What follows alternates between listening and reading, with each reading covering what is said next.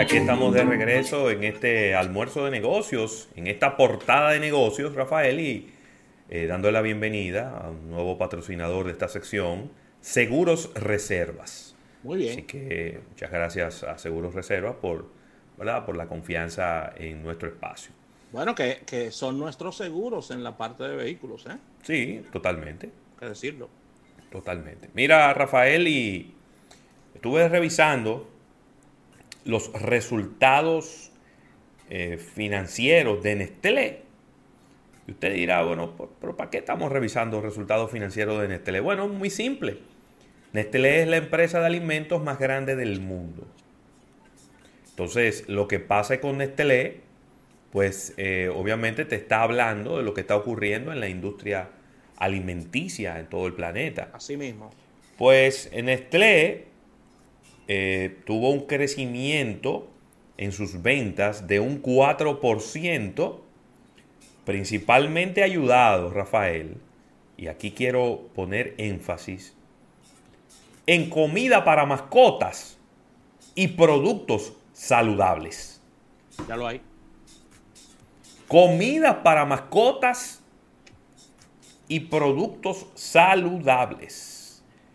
Los consumidores se mantuvieron comprando comida empacada a través de la pandemia y el fabricante de las sopas Maggi, del café instantáneo Nescafé, eh, pues ha estado presentando unos resultados mejores que los de sus competidores. Y bueno, está hablando Rafael de que va a estar invirtiendo en crecer en áreas como comida a base de plantas, ¿verdad? Que lo hemos hablado mucho aquí en este programa. Esta carne eh, vegetariana, estas salchichas en base a soya y a, y a, y a granos, ¿no? Y a vegetales. Café, que sigue siendo una tendencia eh, positiva en todo el planeta, el consumo de café. Y en la ciencia de la salud. Oye, qué interesante. En ver cómo hacer cada vez productos más saludables. Así que sigue en estrella, Rafael. Eh, no, yo quiero unir esa información, ¿Perdón? esa información que traes, que no es casualidad y que, y que va de la mano, como bien lo explicabas al principio, de cómo se está moviendo este tema del mundo de los alimentos y, y, sus ventas. Y es que sin, sin entrar mucho en, en, el detalle de segmentos que crecieron en cuanto a esto, eh, Walmart está, está creciendo un 6% sus números en el último eh, trimestre 2020 debido a las compras eh, realizadas sobre todo de alimentos en Walmart, Ravelo. Así que es la misma línea eh, con relación a estos temas de pandemia. Eh, se ha disparado este tipo de consumo. Y hay que decirlo, eh, quienes han sacado la mejor cara de todo esto son empresas como Nestlé sí. y Walmart porque los números están ahí. Mira, en otra información que dio el CEO de Nestlé, el señor Mark, Mark Schneider, en una conferencia de prensa a la que tuvimos acceso en su oficina principal en Vevey, en Suiza, dice que el crecimiento de la empresa estará basado en adquisiciones. En pocas palabras, ¿cómo? Que hay cuarto en el bolsillo y que van para la calle a comprar unas cuantas empresas. Es la manera más, más rápida de crecer, ¿eh? Pero claro, claro. Porque uno tiene que no es lo mismo usted dedicar, por ejemplo, cinco años de investigación y desarrollo, a usted en cinco minutos comprar a la empresa que ya le dedicó cinco años de investigación y desarrollo. ¿eh? Es más, y esas, claro. y, y está, estamos claros, inclusive esas transacciones se hacen hasta diferente que estos lados del planeta, porque se hace la transacción, Raúl, y dejan al mismo personal ahí. Pero esos son los que saben. Sí, pero, pero en, si lados, si tú en América Latina agarran y comienzan a cancelar a muchísima gente. No, porque oye, ¿qué es lo que pasa? Voy a hablar feo Ay. ahora, pero alguien tiene que hablar feo. Ay. Alguien tiene que decir las cosas. En América Latina, las empresas se compran para sacarlas del mercado. ¿Cómo? Pero explícate, las empresas no se, no se adquieren para agregar valor. Yo te voy a hacer una historia. ¿Verdad? Tiene, tiene mucho sentido lo que dices, porque lo, lo primero que hacen es que les, le sacan el nombre. Eh, vienen Oye, me la desaparecen. Oye, ¿qué es lo que pasa? Yo te voy a hacer una historia en la República Dominicana, donde yo fui testigo de primera línea. Ok. Cuando yo trabajaba en Frito Lay, que es la empresa que maneja las galletas Gamesa en la República Dominicana, yo he cambiado de nombre. Gamesa. tremendo producto, Ravel. Claro, ahora se llama ahora se llama PepsiCo. Pero bueno, al final es lo mismo, lo que le han cambiado es el nombre. Pero es la que maneja Frito Lay, Gamesa, los maní, todo eso. A nosotros se nos asignó la meta de visitar en ese momento a Grupo Maya, que era el líder del mercado de galletas en la República Dominicana. Y nosotros fuimos y visitamos a Grupo Maya, se nos dio una cita, obviamente a nosotros nos trataron con la punta del pie en esa cita, porque eh, realmente ellos no querían reunirse con nosotros. Pero se nos dio esa cita y fuimos. Y la cita era Gamesa, como la división de galletas dentro de, dentro de PepsiCo, estaba interesada en comprar una empresa en el, en el Caribe para traer y fabricar sus productos más básicos, la galletita de soda, la María, la galletita salada. Que eso no es lo que se trae aquí, porque lo que se trae aquí son los productos de, valor percibido alto, las galletas, eh, la Florentina, que si el Emperador, los, productos diferenciados. Y cuando nosotros fuimos a esa, a esa negociación, que, no procedió como, como, como la historia lo muestra, ellos nos dijeron que su empresa no estaba en venta y que ellos no iban a vender su empresa y bueno, ahí, ahí pasó el evento. ¿Qué pasó menos de un año después de eso? Que Grupo Maya le vendió a Grupo Gama, una empresa guatemalteca.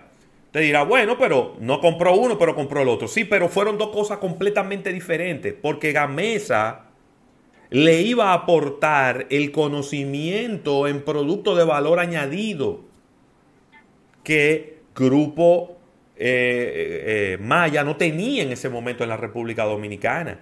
Era una compañía de galletas básicas con una compañía de galletas de valor agregado que usted iba a unir. Había un complemento. Al final que se unieron, Grupo Maya con Grupo Gama y formaron Molinos Modernos, ¿verdad? Que es lo que hoy en día funciona. Dos empresas iguales. Dos empresas de galletas básicas, de galletas de poco valor agregado. Entonces, ¿qué pasó? El Grupo Maya desapareció. Las marcas de Grupo Gama nunca han podido entrar a la República Dominicana. Entonces, cuando una empresa como Nestlé te compra, te compra por lo que tú significas en términos de innovación, de investigación y desarrollo. No para quitarte del medio, no para quitarte tus clientes es para tomar la innovación que tú has desarrollado y ponerla al servicio de una organización más grande. Por eso todo el que, todo el que está dentro de la empresa se queda ahí, porque ahí es que están los expertos. ¿Entiendes? Entonces, ¿qué es lo que tú haces? Tú mejoras la empresa grande a través de una compra de una empresa pequeña, que es más ágil y que tiene más innovación. Pero aquí no, aquí se compran las empresas para sacarla del mercado, para sacarla del medio, para quitarla, para que no me moleste con los otros competidores.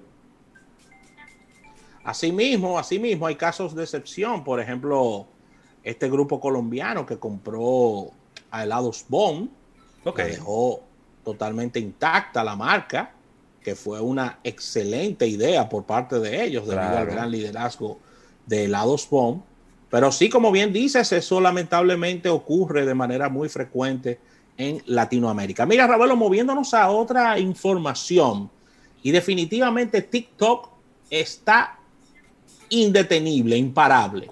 TikTok está firmando un acuerdo, nada más y nada menos, Ravelo, que con los amigos de la UFC. Atención, Jochi Batista. Esta es nada más y nada menos que The Ultimate Fighting Championship, que son las artes marciales mixtas. Y acaban de firmar esta alianza con esta organización y la idea es que esta plataforma, eh, TikTok, se convierta en un espacio único de transmisiones en vivo de la institución. En vivo. Y que estará compartiendo contenidos detrás de cámaras y entrevistas. No se han revelado los detalles financieros entre TikTok y la UFC eh, de esta alianza, pero se dieron a conocer en el blog oficial de la red social de TikTok. Y la idea es que se, que se extienda por varios años este acuerdo entre los amigos de ByteDance, que es lo mismo que TikTok, y la UFC, Ravelo. Eso es buscando un nuevo público que está, los amigos de TikTok, ¿eh? no nos llamemos a, a, engaño. Y la UFC por igual también. Claro. Que es una apuesta deportiva de redes sociales muy importante y es un paso enorme. Y aquí yo veo un acuerdo ganador-ganador. ¿eh? Ganan las dos partes en este acuerdo. Wow, muy bien. TikTok, qué palo. Sí, yo te voy a decir que en lo que respecta a edades eh, y quizá estilo de vida, ahí coinciden, pero interesante ver esta fusión, porque TikTok quizá mucha gente lo ve como una aplicación fresita. Sí, eso es lo que te de gente como bailando y haciendo moriquete y demás. y ahora va a ser diferente porque vamos a estar viendo eventos deportivos en vivo. Y eventos deportivos que son, vamos a decir que un poco agresivos, ¿no? Para no llamarle. Para, para, para ser sutiles con el tema de las artes marciales mixtas. Así que excelente todo esto, Ravelo. Sí, señor. Muy Vamos a despedir nuestra sección. Vamos a despedir esta sección, agradecer a Seguros Reservas, que es el patrocinador de esta portada de negocio. Vamos a un break comercial y cuando regresemos, venimos con una entrevista. Vamos a estar hablando con Alfredo Hernández, que ya lo hemos tenido en el programa, de tripulantes VIP, sobre las nuevas políticas aerocomerciales, Rafael. Los cambios que han experimentado las aerolíneas comerciales, todo este lío de las pruebas. Si, mira lo que está pasando. Gente que llega al aeropuerto sin hacerse la prueba.